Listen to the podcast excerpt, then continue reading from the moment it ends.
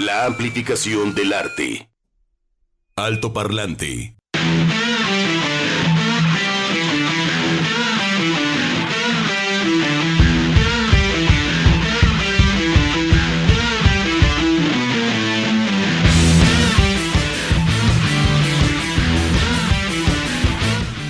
Estamos listos para arrancar este viernes, ¿sí, no?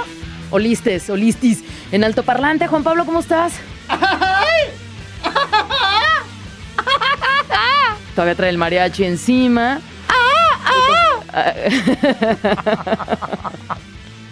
Crazy mariachi, mariachi loco que a ti no te gusta nadita. No, lo odio. Me cae muy mal. Ni tampoco me gusta el tequila. Y ayer me dijo Dani, no es de ser mexicana. Ay, qué tío. O sea. Ay, tampoco, por- hombre. Así, así, así Oye, me dijo.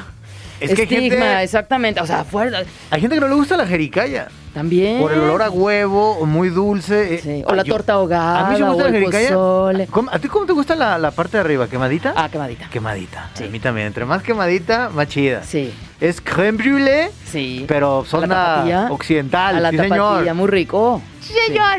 No, Pero pues ningún- bien. ninguna es como las, de mi- las que hacía mi abuela. Neta. Sí, claro. Ah, qué rico. Digo, la misma receta de todos, pero las chidas eran las de mi abuela Aurelia.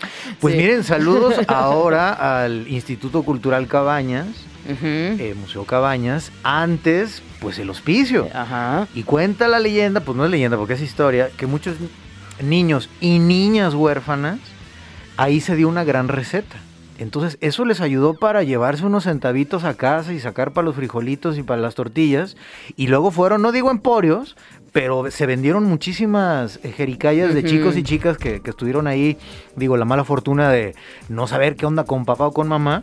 Pero eso, eso se me hace chidísimo porque como una un postre y un- un- una comida este, característica de Guadalajara tiene que ver con la orfandad, ¿no? Algo muy dulce que pues, cuando uno está pequeñito y sufre algunos trancazos este, de la vida, pues necesita algo que Dulce, le, que le endulce la que existencia. le dulce la existencia. Entonces, saludos a toda la gente que hace buenas jericayas con su frasquito de cristal, porque pues ya ves que el plástico y pues llévesela. y- Ahorita hay unos muy bonitos que son como de, de barro, que parecen como Pues de esos son pozole. como los de siempre, ajá, pero en chiquito. Pero en chiquito. Sí, está sí, muy sí. curioso. Mi mamá empezó a coleccionar de mamá y deja de estar comprando. Es que están bien bonitos. Por si se rompe uno. Por eso se rompe. Mamá, ya tenemos Oye, 15. O sea, a- a- lo, lo que me gusta de esta parte gastronómica y de los postres de México son los que llevan en su base huevo. Y que tiene que ver, ¿no? Con esta construcción, que, que lo que usaban era la clara del huevo para poder construir. Y todas estas, pues, ¿qué hacemos con todas las yemas? Ah, bueno, se van entonces a la gastronomía. Era lo que las monjas aprovechaban, que no se ¿Qué sería el nada. rompope? No, no, no, no existiría. o sea, un buen rompope, Sí. neta. No, no el que está bien dulce, ni, que- ni el que huele tantísimo a huevo, no. Qué rico es el rompope. Es delicioso. Pero a mí el rompope me gusta que no le pongan ni nuez, ni Ah, almendra, sí. ni cosas de esas. Sí. No, no, no, no. no es Sí, señor. alcohol con azúcar, vainilla, huevo. Sí, señor. Y muchos huevos. Y que lo destapes y huele así rico. Ay, joma. Sí, que nomás de olerlo. Sí. Ay, ya te. Ay, Dios mío, mira, ¿qué pasó? Bueno, ya siete ya doble el día. La capital de Jalisco, Aparte el entonces. rompope. Es viernes, luego el Es puente. febrero, Guadalajara cumple la próxima semana, bueno, no, un poco después, 481, porque, pero los festejos ya empezaron, o sea, desde ayer ya hay actividades relacionadas con, con esto de bien tapatío. Pues miren, yo ayer me di una vuelta por el barrio Ah. del Santuario de Guadalupe y este andaba yo en la bici. Que fuiste a comprar eh. medicinas. Este, no, no, no, ¿qué no pasó?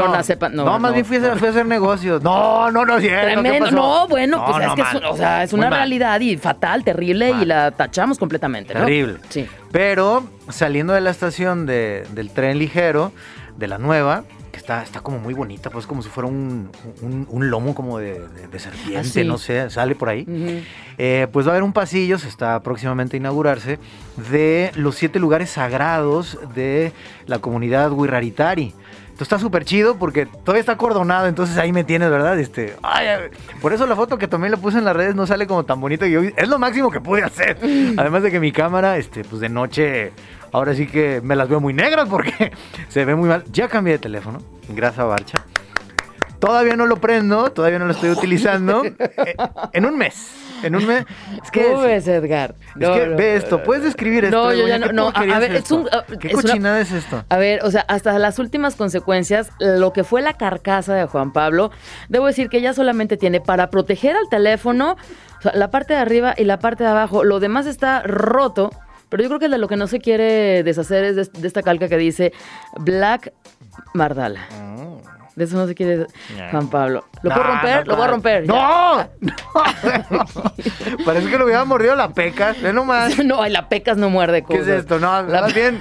Le hubiera mordido Tú de haber mordido ¿no? en tus ansiedades. No, pues ya está muy viejita. No, sí, sí, sí, ya mucho uso. Y sabes que salió muy buena esa carcasa porque tu celular está intacto. Sí, sí, sí. Entonces, pues dense una vuelta próximamente. Es más, también no, no es necesario que se inaugure a- al, al barrio del Santuario de Guadalupe. Se me había olvidado. Ya para ya el jugo de caña, ya sea para las tortitas del santuario, o para que vean estos siete lugares. Todavía no pueden entrar como tal, pues, pero eh, pues digamos, emulando a eh, todos estos municipios que, que iniciaron también con sus telares, que también ya hay un andador por aquí a un lado de Palacio, eh, de Palacio de Gobierno, ahí donde está la recaudadora, de todos estos bordados, de estos telares bellísimos, y que ahora, pues bueno, los hermanos Gurrárigas pues también hicieron ahí lo suyo. Entonces son los siete lugares sagrados. Está por ahí Real de 14, está eh, la isla de los Alacranes, está Viricuta. Entonces, pues está muy chido. Dense una vuelta ahí al centro histórico. Y yo fui a echarme mi pulquito. Entonces, este, le decía a Chaxito que ya con uno ya me está dando sueño. ¿Ahí el andador vieji- ya- alcalde Ya, estoy viejito. sí? Sí, sí, Bueno. ya estoy viejito. Ni modo, la vida pasa, ni modo. Compré cuatro y pues nomás me tomé uno. porque me dio sueño. Muy bien. Está como la carcasa, ya Juan Pablo está como la carcasa, claro, todo se parece a su dueño, dicen por ahí. Oye, Bego, ya viene el 14 de febrero. Sí. Y más allá del Día del Amor y la Amistad, que está chido, 481. Ujú. ¿Cómo decimos aquí en Guadalajara? ¿Qué? Aljibe. No. Ay, perdón, es que yo no soy de aquí, va, según Dani.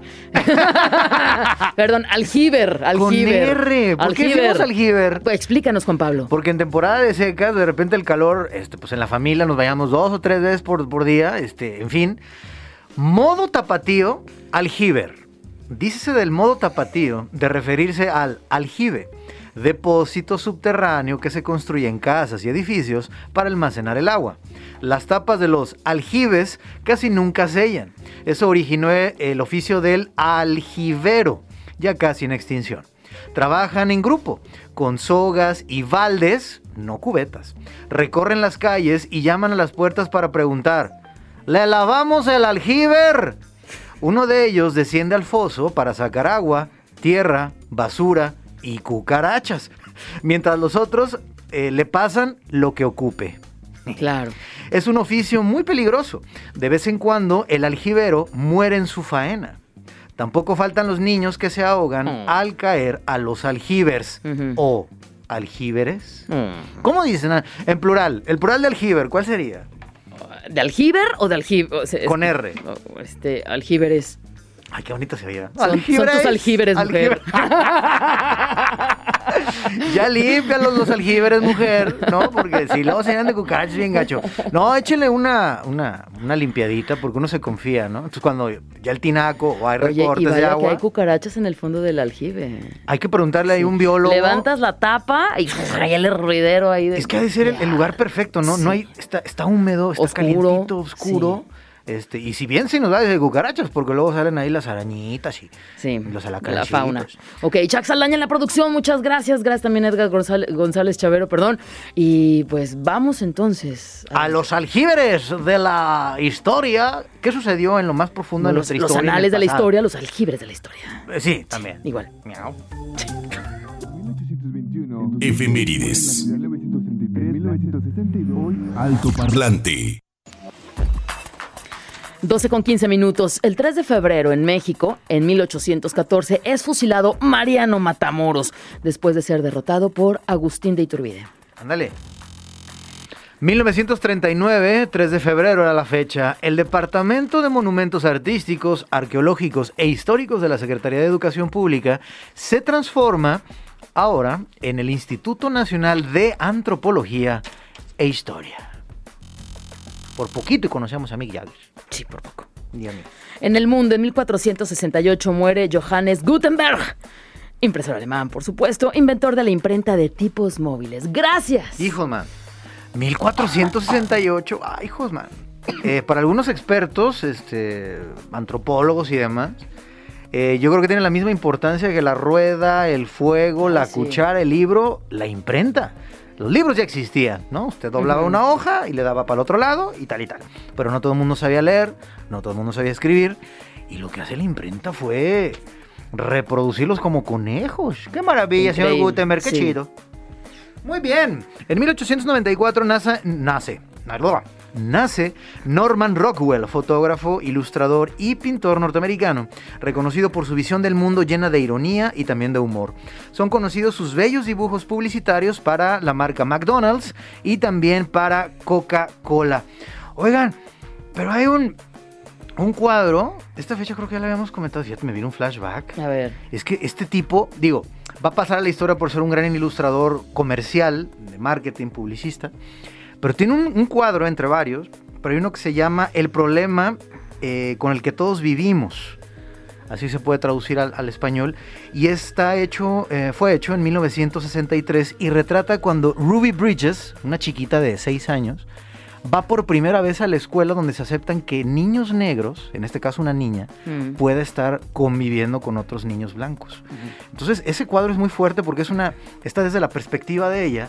Se ven las piernas y los brazos De adultos. de unos adultos, no sé si eran del FBI, ándale, exactamente. Caminando o- o entre. Bueno, ella caminando entre estos. Ajá, y que hay en la parte de atrás, veo, como Sangre. eh, no, un Ok. tomatazos, Ah, un tomata, sí. tomatazos y la palabra niga. Sí. Entonces, Ah, lo- ya en la pared, sí. A los, 2000, el- a los años, ya muchísimos años después, en el 2011, le preguntaron a Ruby Bridges, ya cuando era una persona mayor, que qué onda, que, que- recordaba, porque hay una fotografía donde se basó Norman Blackwell, Rockwell, perdón, para hacer el cuadro, y dice, yo no me acuerdo que en mi casa me hayan hablado de racismo. Fíjate lo que es la idea y la percepción, ayer que tuvimos dos niñas, de lo que está sucediendo en el mundo de los adultos. Dice, yo fui a la escuela, sí me sacó de onda que hubiera personas que me, llevaran, pero no, no recuerdo haber yo sufrido racismo, fíjate. Entonces era el mundo de los pequeños versus el mundo de los grandes. Entonces, grande, búsquenle, Norman Rockwell, tremendo ilustrador y fotógrafo norteamericano. Tenemos por acá también que el 3 de febrero de 1991 el Partido Comunista Italiano deja de existir oficialmente tras 70 años de historia. ¿Cómo? O sea, si ya, ya no les gustó la onda comunista. Mira, perdón, me voy a regresar un poquito. Dale, dale, Los dale. hombres que iban custodiando a, a la chica, pues ellos son la Deputy eh, US Marshal, Ah, que son custodia de acusados. Es la protección de jueces, fiscales, abogados, testigos. fíjate. Ajá, es el Servicio Marshal de los Estados Unidos. Sí. Una agencia. Que, sí, sí. que- que eso es lo que digo, la fotografía impresiona, pero el cuadro está atomizado eso, está a la altura de ella. Sí. O sea, una niña protegida por tres personas porque, como en aquella de Mississippi en llamas, ¿se acuerdan de esa película? La primera secuencia es dos bebederos de agua, uno para negros y otro para blancos, y, un, y un blues de fondo. Y, o sea, con eso se puede entender toda la película. De no, ch, usted para allá, este... Ah, ¿te acuerdas cuando tomábamos agua del... ¿Del de- bebedero? Del, sí, de los bebederos. eh, Nos sabía como a, pues, a eso, a, A tierra. a tierra, este, llenos bien lombricientos, y luego volvías a jugar fútbol y te dolía el famoso mal de caballo, que te empezaba a doler aquí a un ladito, Como un hoyo. porque uno le daba como mucha sed, sí. Sí. Qué cosas. Bueno, Ad- Adelante, Juan Pablo. pues, ¿qué pasó? En el mundo de la música. No es cierto. Sí, sí. En 1956 nace Lee Rinaldo, ah, cómo no, del grupo de rock alternativo Sonic Youth, por eso iniciamos con ellos. ¿Dónde les programan a Sonic Youth, muchachos? No, pues no. ¿Eh? Uno de los grupos clave en la escena del rock and roll underground y que estuvo acá en Guadalajara, Pecoña, en el año 2007, 25 de febrero, no puede ser, 23 de febrero. No, pues ya es un buen 16 años.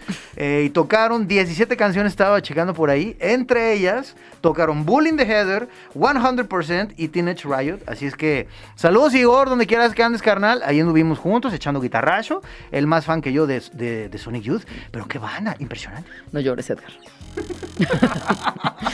3 de febrero de 1959 mueren Buddy Holly, Richie Valens y Big Bopper en un accidente aéreo en Iowa. Sería la primera gran tragedia del rock and roll. Saludos a la tiendita de enfrente. Qué bonita, qué emotiva. Le estaba diciendo a Chaxito, Sí, ya la habían pasado. Según sí, yo, como sí. que le editaron cosas, pero la dejaron más chula. sí. soy muy, muy padre. Y, y el famoso volado. Yo recordé con lo de, lo, Mm, lo de Cla- ujú. eh, Cliff Buford de, de Metallica. Que normalmente uno tiene su, su lugar favorito en los cochecitos donde se sube. ¿no? no, yo quiero este lado. Y ese, en el caso de Cliff Burton, le, él decía, no, ahora dame ese otro lugar. y pues es el único que falleció. Y en este caso un volado y luego se echaron Sí. carrilla. Ojalá tu maldito autobús se congele. Ajá. ¿Sabes qué? Pues que tu avión se, Se caiga. caiga. Imagínate este. Sí, muy jóvenes, muy jovencitos. Hijo, Sí. 24 años, 23. 22, sí. En fin, y los climas, en- 17, pues, que fue una gira que se la echaron muy principio de año, ¿no? Enero, febrero, y todavía los fríos son, son duros. Una larga eh, gira y estaban cansados también y por eso, ¿no? Deciden rentar. Bueno, decide. Sí. ¿Quién fue Buddy Holly? En Sí, rentar una el- avioneta. Ujú, una avioneta. Pues el día que la música murió. Ajá. Pues en el año de 1943, un 3 de febrero, nace Eric Haydock. Fue músico británico, mejor conocido por ser el encargado de las cuatro cuerdas mágicas en el bajo de la banda The Hollies. Fue uno de los primeros músicos en tocar un bajo Fender número 6. Altoparlante de Jalisco Radio 963. Comentarios, dudas, saludos y sugerencias a nuestro WhatsApp 33 26 32 54 69. Altoparlante.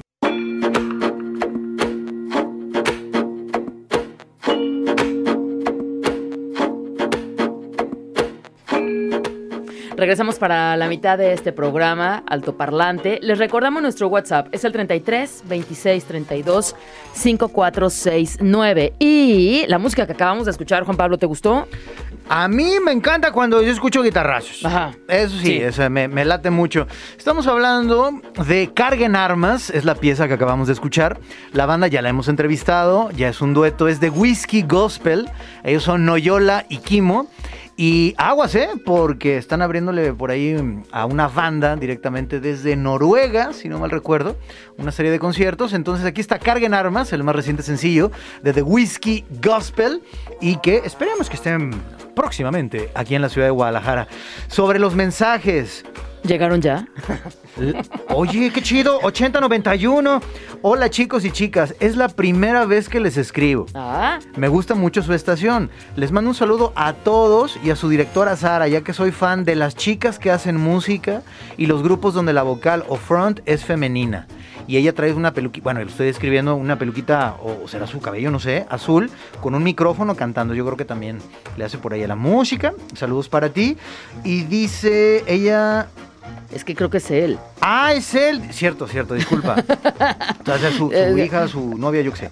Dice Gil Campos. Muy bien, Gil. Disculpa, Gil. Dice, soy fan. Ah, dice, soy fan de Catapulta y de Alterna. Son mis programas favoritos. Se divierte mucho los personajes, eh, le divierten mucho los personajes de Narcisa y Torcuata. Y me podrían decir en qué horario quedó Alterna. Excelente música. Gracias, un saludo con cariño desde Zapotiltic. Atentamente, Gil Campos. Vecino de El Bamba. Bueno, digo vecino de Sí. localidad, no sabemos si se conozcan, pero Claro. son dos de nuestros radioescuchas en Zapotiltic que se hacen presente. Qué chido. Sí. Pues un abrazo para ti. Y no faltaba el buen Omar, que viene aquí con el, el buen humor. Dice, buenas tardes, B-Flower Hola. y John Paul Slow Dance. Ahora que mencionas el blues, yo, yo solamente he visto un caso de racismo al revés. ¿Qué pasó, Omar? Cuando el maestro Chuck Berry cantó con John Lennon y Chuck Berry le hizo el feo a Yoko Ono. O sea, un blanco admirando a un negro y el negro, oye, brother, tu novia asiática... Canta este, horrible. te estás bien enamorado porque pues de música. Es más, hasta el micrófono le apagaron y pone un emoticón llorando de, de alegría. Dice, saludos, soy Omar. Ahora entiendo por qué Juan Pablo no leía mis mensajes por motivo de su teléfono móvil. ¿Qué pasó? Sí, seguramente es por eso, Omar. En un mes vas a ver que los mensajes, los va- o sea, no van a tardar Sí. 15 días en ser leídos ni dos días, Sí, ¿no? por Va- eso hay sí. que escribir a la tableta, Sí. que esa está súper chida. ¿Podrían Perfecto. poner Johnny B. Good para festejar el próximo puente? Ya veremos, ya veremos próximamente. ¿Y, con, y ahora qué sigue, Begoña? Ah, pues vamos a lo que sigue, música y entrevista. Entrevista. Altoparlante. Juan Pablo, antes de entrar a la cabina platicábamos con nuestro invitado y decíamos cuántas cosas, ¿no? Pasaron en, en la pandemia, eh, tanto físicas como emocionales también, de creatividad. Y bueno, pues nos da mucho gusto tener aquí en la cabina, finalmente en carne y hueso, en vivo y a todo color, a Satanchón Waters. Bienvenido. ¡Bravo! Muchas gracias. Muchas gracias por la invocación. Por la invocación. Eh, Lo invocamos y se hizo presente. Sí, no, porque decíamos, a ver, antes de la llegada de la pandemia, antes del 2020, ya habías, ya habías venido acá a cabina y Así luego es. durante la pandemia también hicimos también un enlace contigo, me parece vía telefónica. Sí. Sí. Y bueno, pues ya estás de regreso. ¿Qué? A ver. Y bueno, vamos ¿no? Eh, comentando lo que platicábamos hace ratito en el pasillo, de, de qué se siente, o sea, regresar a, la, esta vida pública y musical. No es porque hayas estado completamente inactivo, no, pero sí como ir saliendo así de, de esta cueva que significó la, la pandemia en sus momentos más fuertes. Se siente bien porque se tiene una forma de confrontar el miedo. ¿Sabes? Cuando estás Mm. como en, en- en esta forma de contención en tu hogar y te tienes que voltear a ver a ti mismo, es como incómodo, ¿no?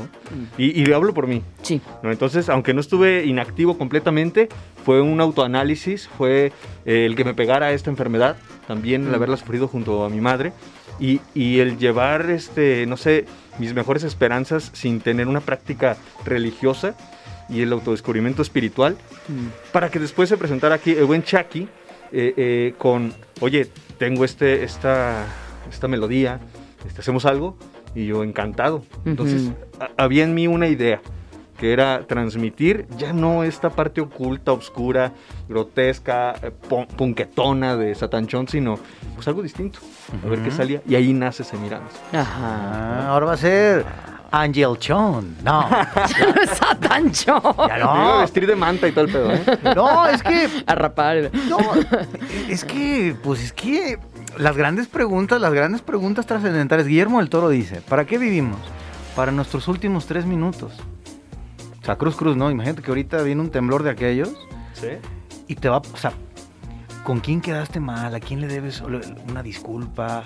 Este, si hiciste lo que quisiste en la vida, o sea, esos tres minutos, como vamos pateando la bolita, ¿no? Entonces lo que hizo la pandemia fue, a ver muchachos, ¿qué parte no han entendido de, Y, y con esto no digo que, que cambio de, de bando y No, ahora voy a volver un espiritual, sino creo que todos merecemos una oportunidad y, y si la tenemos a veces la desperdiciamos y está enfrente de nosotros, ¿no? En este caso, la compañía que, que no era tan agradable, pues, pues estaba frente a mí y, y no la quería ver hasta que se representó en un sueño para mí.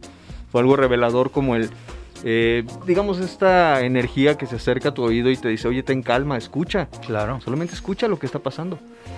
Y ahí me di cuenta quiénes estaban conectados conmigo, quiénes estaban sufriendo. Yo a veces pedía, pues mejor ya amanecer muerto, Ay, joles, qué fuerte. ¿no? Porque es una, una sensación No, de, horrible. Sí. de incomodidad. De, Begoña ¿para y yo sabemos sigo? a lo que Sí. hablamos porque ah, Sí. ese primer trancazo, Sí. santa madre de Dios, estuvo Sí. feo. No, no, no, digo, yo lo sufro, que tengo esta complexión, que tengo esta, eh, eh, digamos, eh, oportunidad de vida con mis altas y mis bajas, pero otras personas con otras oportunidades, con otras debilidades, con otras enfermedades, digo, qué horrible es eso, qué horrible es vivir con una enfermedad, y más si no te cuidas o no te atiendes, o sea, no sabes escuchar.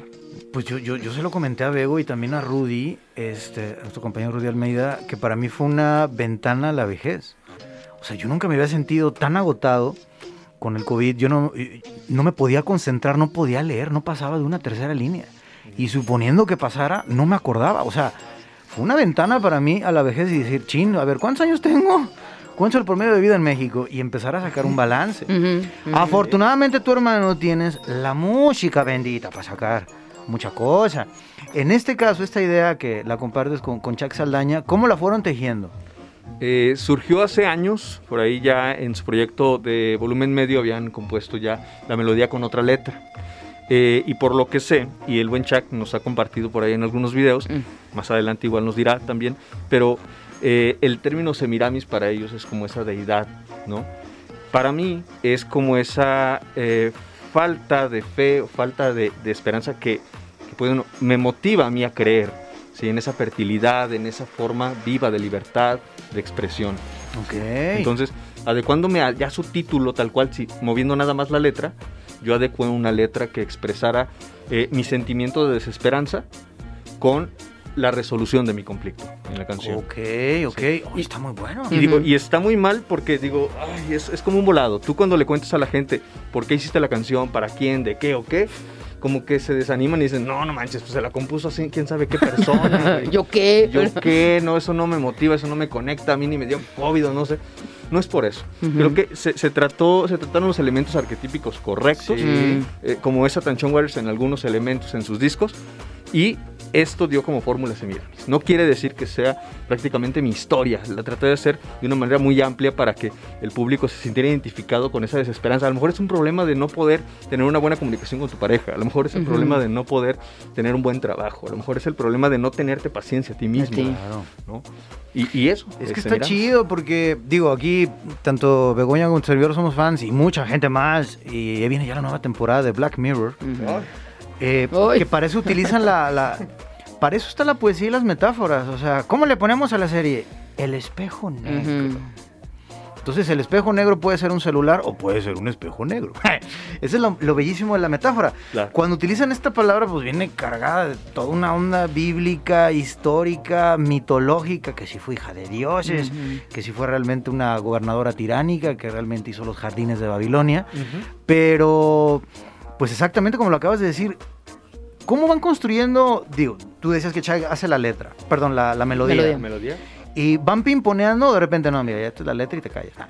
No, creo que cada quien respeta su, su área, ¿sabes? Es como, yo tengo esta melodía, eh, déjamelo un tiempo, deja ver este, cómo me voy sintiendo con la melodía. Pasaron años, carnal, años. Yo, yo encontré esa grabación antes de cambiar de celular y le dije, Chac, encontré esto, carnal. Órale. ¿Y por qué no hacemos algo? ¿Y por qué? Sí, no, no lo revivimos. Ah, bueno, lo ensayamos y demás. Entonces, eh, ya tenía yo algunos este, párrafos escritos durante esta crisis existencial y de salud.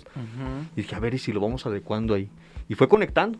Qué ¿no? chido. Es una situación incómoda de decir, pero pues eh, fue agradable cuando ya vi el, el- el- el- la conclusión de, a ver, ¿sí les agrada? Ujú. O sea, porque también el productor, Diego Reynoso, fue así como, bueno, a ver, ¿y la letra?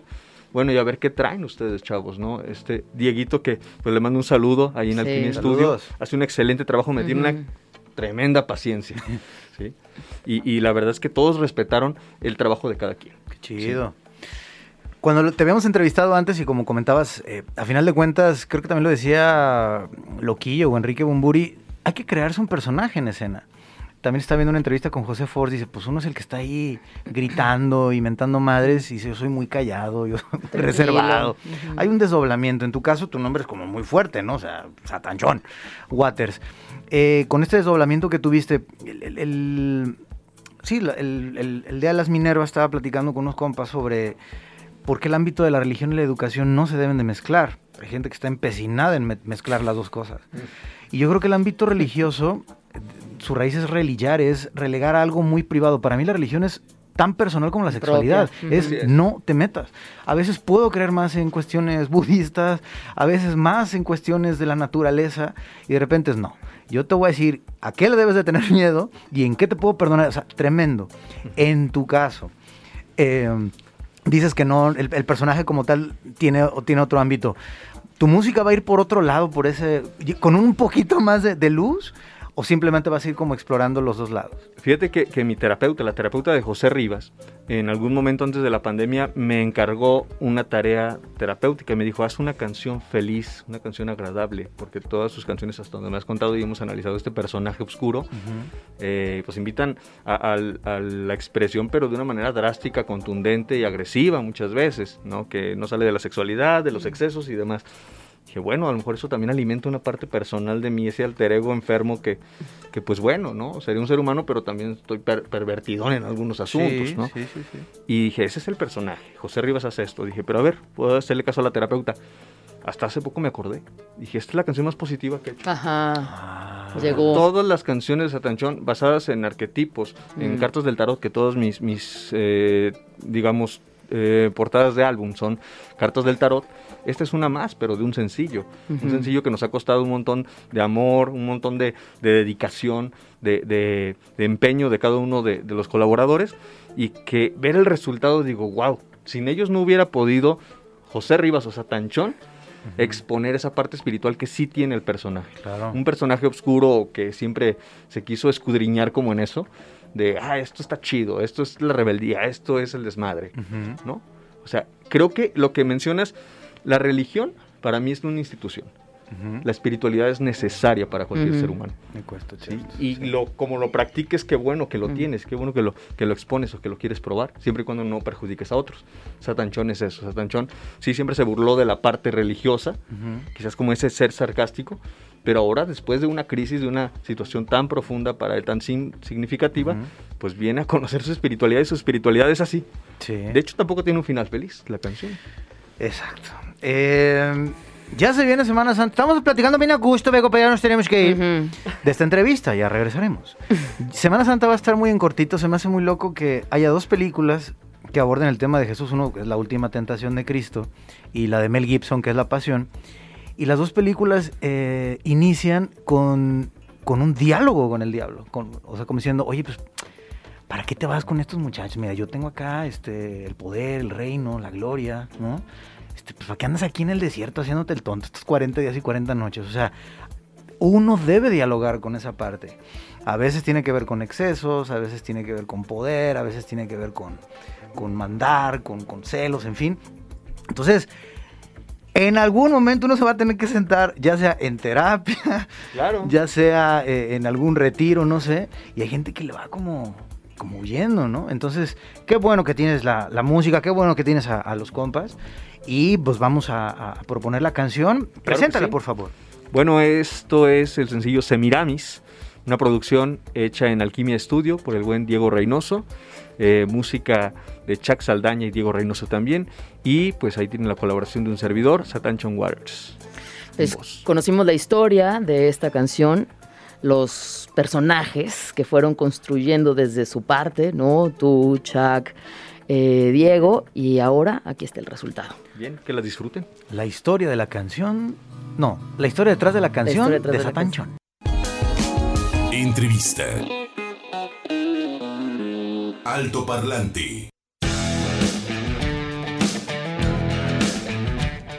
12 con 51 minutos, sigan las redes sociales de Satanchon Waters, así lo pueden encontrar. Ya empezó el fin de semana con charlas profundas, bonitas. Este, qué chido, Santachón Waters, Sí. así lo pueden ubicar.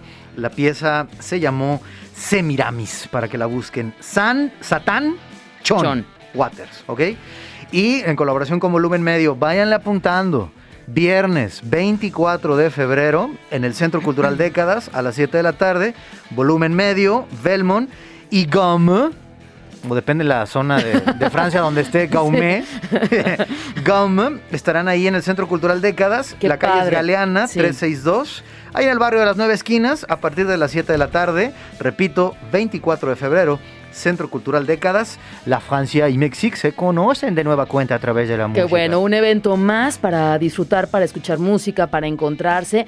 Y bueno, lo hemos dicho, ¿no? Todos los días, al menos en el área metropolitana de Guadalajara, hay eventos, hay música, hay actividad artística y ojalá que tengan ustedes y bueno, tengamos todos chance eh, para, para disfrutarlo y para vivirlo.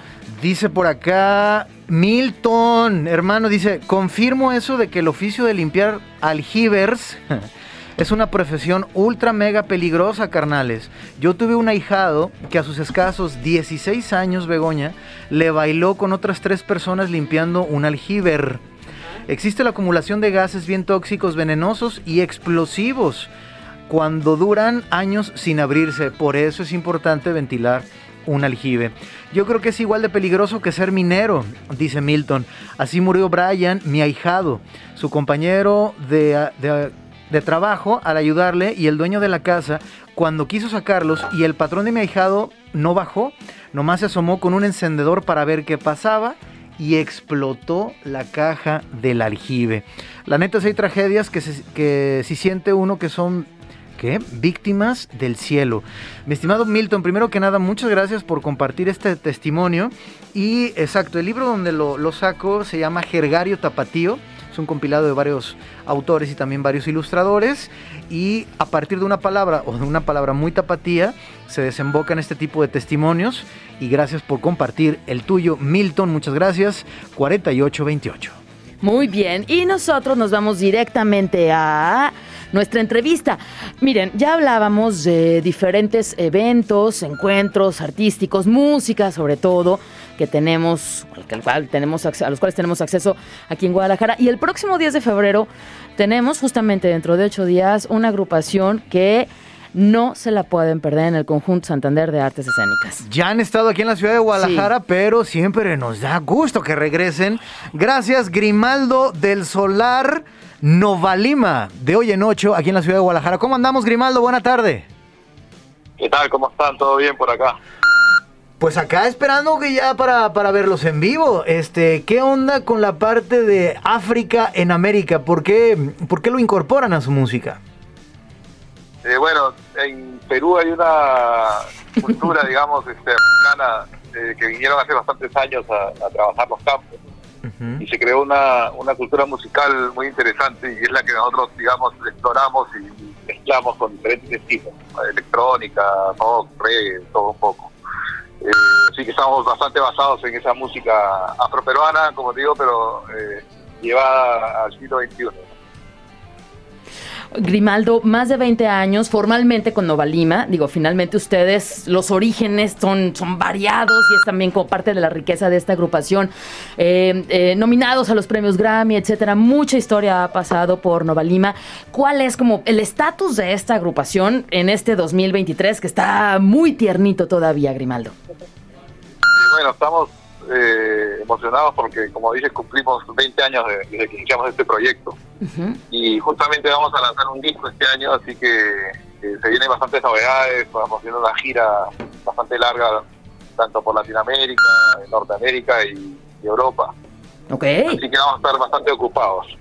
qué bueno. De hecho, volvemos para volvemos para México, ya no creo que a Guadalajara, pero vamos a regresar en, en abril al DF y, y a un festival que hay en Aguascalientes, así que vamos a estar unos cuantas veces por México también. Pues mira, qué bueno que comentas esto, que regresan a México, pero no necesariamente a Guadalajara, porque la fecha se llega, Juan Pablo Grimaldo, el próximo, ya dentro de ocho días, el próximo viernes. Danos como al- algunos, al- algunos eh, pormenores o algunos avances de lo que vamos a poder disfrutar en vivo. Tú que también estás, eres el productor y encargado también de toda esta parte electrónica de Nova Lima. ¿Qué, ¿Cuál es el plan para la próxima semana aquí en Guadalajara? Bueno, ante todo, una gran fiesta, que, que siempre, Siempre. es lo que hacemos. Siempre. Pero este, eh, vamos justamente por los 20 años, estamos haciendo un show en vivo donde recorremos, digamos, eh, canciones de todos los discos, así que Mm. va a ser un concierto variado donde van a poder ver canciones desde el comienzo hasta el final, este, digamos hasta el último disco que, que hemos sacado. Eh, y bueno, también tenemos, siempre vamos un poco incorporando nueva gente a la, a la, a la banda en vivo. Eh, esta estamos yendo con, desde hace un par de años estamos trabajando con una percusionista muy buena que se llama Ivonne eh, Muñoz, así que, le da cierta alegría también al grupo y yo creo que van a disfrutar de, digamos, de lo que siempre hacemos, que es tener un show bien intenso y que siempre termina en fiesta, ¿no? Y todo el mundo bailando, que es importante. este encuentro entre México, Perú, y que bueno, ahora sí que es como recorrer casi todo de, de- de sur a norte, eh, América, y bueno, pues bienvenidos. Es el próximo viernes 10 de febrero, Viernes. ahí en el Conjunto Santander de Artes Escénicas. Correcto.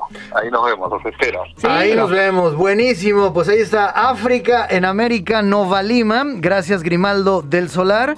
Y lo que ya está sonando de fondo, machete, machete, machete, que lo vimos ahí con Danny Trejo en la película de Robert Rodríguez. Oigan, hablando de eso de las películas, ah, luego, luego el vato. Nos escuchamos a las 4 de la tarde en Proyector. Vamos a hablar de Los Fabelmans, Mm. la más reciente película de Steven Spielberg. No es una oda al cine, es una oda a su mamá. Y no todas las familias son perfectas y qué bueno que no lo sean. Ninguna es perfecta. Hijos, mano. Este, Ninguna. ¿Cómo lloré con esta película? Váyanla a ver. Hoy la analizamos. Fue el estreno de la semana pasada y hoy la analizamos con Hugo Hernández Valdivia, crítico de cine y catedrático del ITESO, 4 de la tarde, proyecto. Juan Pablo, muchas gracias. Chuck Saldaña, como siempre, muchas gracias. Edgar González Chavero, gracias a ti también. Y bueno, pues ya llega por acá Dinopoli con Finestra Italiana. Recuerden, Finestra Italiana es la ventana al bel señor. paese, a este bellísimo país que tanto nos sigue dando Italia. Saquen el gelato, saquen la pasta, saquen el, el, El limonchelo, El el limonchelo, claro, hasta la pero ¿qué, qué, qué- qué saquen qué Dino? A ver, dile, dile, dile. Tamales italianos, este. Ok, bueno, pues. El tamale. Está bien. Bueno, pues ahí está. Es el tema de hoy. Gracias de veras por esta semana, por estar eh, en compañía. Gracias por dejarnos estar ahí en su oficina, en el cuarto. Pásenla bien en el Sí, puente. gracias hombre. por abrirnos sus oídos Sí, qué chido. y mantenernos ahí y aguantarnos también. Sí, Dios les dé más, mijitos. Altoparlante de Jalisco Radio 96.3.